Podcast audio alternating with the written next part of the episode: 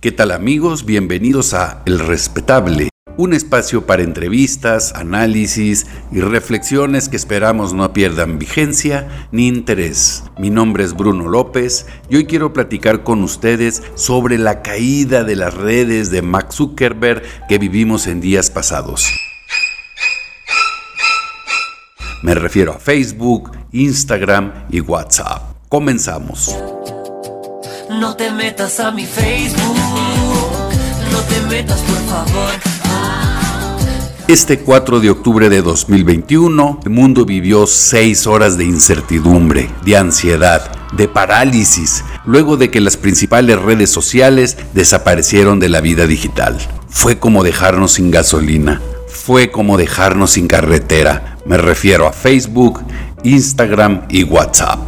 Facebook, como todos sabemos, es una red social creada para socializar, conectar y crecer tus redes de amigos. Instagram es otra red social del mismo corporativo que está dedicada a la imagen y en consecuencia a la publicidad comercial y a la promoción personal. Y WhatsApp es el sistema de mensajería instantáneo a través de los celulares. Pero más allá de ponernos a investigar las causas de esta caída, que finalmente no deja de ser un problema técnico que ya se ha ventilado hasta el hartazgo, y para no quitarle su tiempo hablando de algo que mañana pierda vigencia, me gustaría aportar aquí una idea particular para entender el presente y el futuro de la vida digital. Tampoco quiero meterme a moralizar sobre este tema porque en lo que moralizamos la ola nos pasa por encima. Mucho menos filosofar sobre el Internet y la nada porque nunca acabaríamos. Lo que sí intentaré lograr es que al terminar este podcast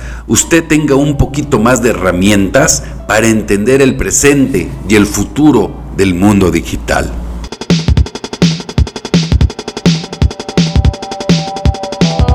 Este 4 de octubre apenas se cayeron estas redes y salí a comprar un café para pasar la mañana. Le pregunté a la señora que me atendía si podía pagar mi café con una tarjeta de crédito, dado que no traía efectivo en ese momento. Lo primero que me contestó la señora es que si no sabía ni me había dado cuenta que se había caído el internet. No se cayó el internet, le contesté a la señora. Se cayó Facebook, Instagram y WhatsApp. Pero el internet ahí sigue. No, no, no, me insistió la señora. Se cayó el internet, me dijo mirándome fijamente. Como pude la convencí para que hiciera el cobro y al pasar la tarjeta, extrañada me comentó, bueno, se cayeron las redes. Tuve que explicarle nuevamente que no se cayeron las redes, sino solamente algunas redes, aunque eso sí, fueron las más usadas. De los 129 millones de habitantes que vivimos en México, 93 millones tiene y usa Facebook periódicamente. Esto es el 95% de la población mexicana. Redondeemos el número. Casi la totalidad de los mexicanos tiene Facebook y lo usan, según datos de consultoras y de sitios importantes como Branch y HotSuite. Y es que una de las conclusiones a las que he llegado yo últimamente es que el Facebook se chupó al Internet.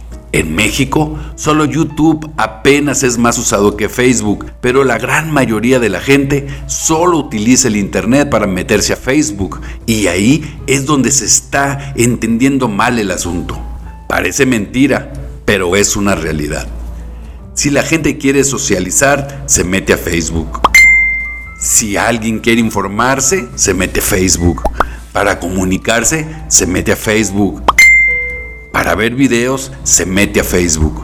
Si bien existen otras plataformas fuertes como YouTube, al meterse a Facebook ya tiene todo a la mano.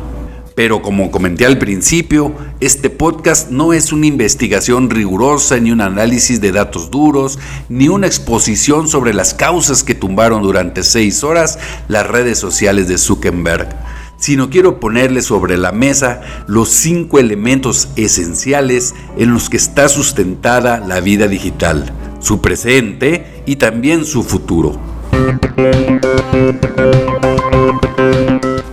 El primer elemento que no debemos perder de vista son las redes sociales.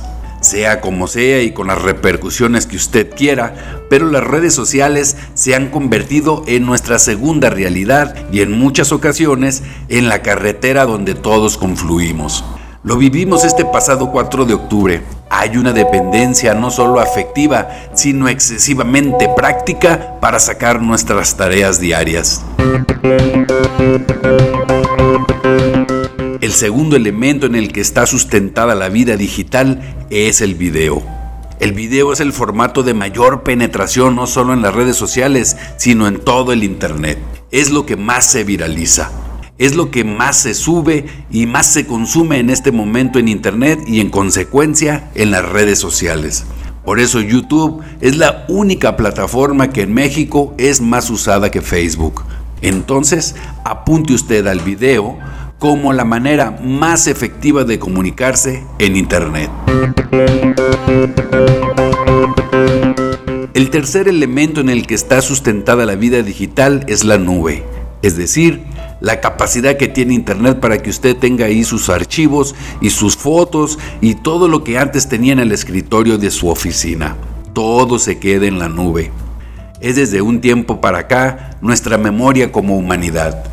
Y mire, la tecnología va tan rápido que si usted quiere obtener su propia memoria personal en algún dispositivo que no sea la nube e internet, tarde o temprano ese dispositivo quedará obsoleto y usted perderá toda su información. El cuarto elemento en el que está sustentado el presente y el futuro de la vida digital son los buscadores. Yo los buscaré los voy a encontrar. Por eso Google es el padre de toda esta historia digital. La velocidad con que se mueven para tener conocimiento de su entorno y de usted mismo hacen de los buscadores uno de los elementos más importantes que le dan sentido a la vida digital. De ahí se desprenden los algoritmos y todas esas tendencias a conocer sus movimientos y hasta sus impulsos y en una de esas hasta sus deseos. Cuando usted se mete a Facebook, tiene la sensación de estar conectado al mundo, pero en realidad solo ve a 300 de sus contactos, aunque usted crea que tiene 5000 contactos. Si usted abre el teléfono y ve un anuncio sobre la marca de zapatos que más le gusta, es gracias a los buscadores. Y el quinto elemento en el que está sustentada la vida digital es en los dispositivos móviles. Todo debe estar en movimiento.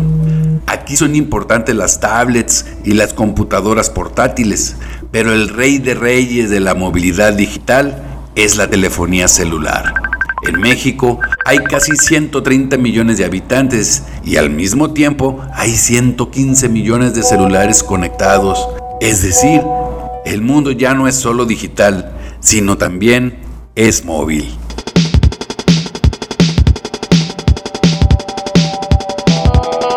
Resumiendo, redes sociales, video, la nube, buscadores y telefonía celular son los cinco puntos claves para entender el presente y el futuro de la vida digital.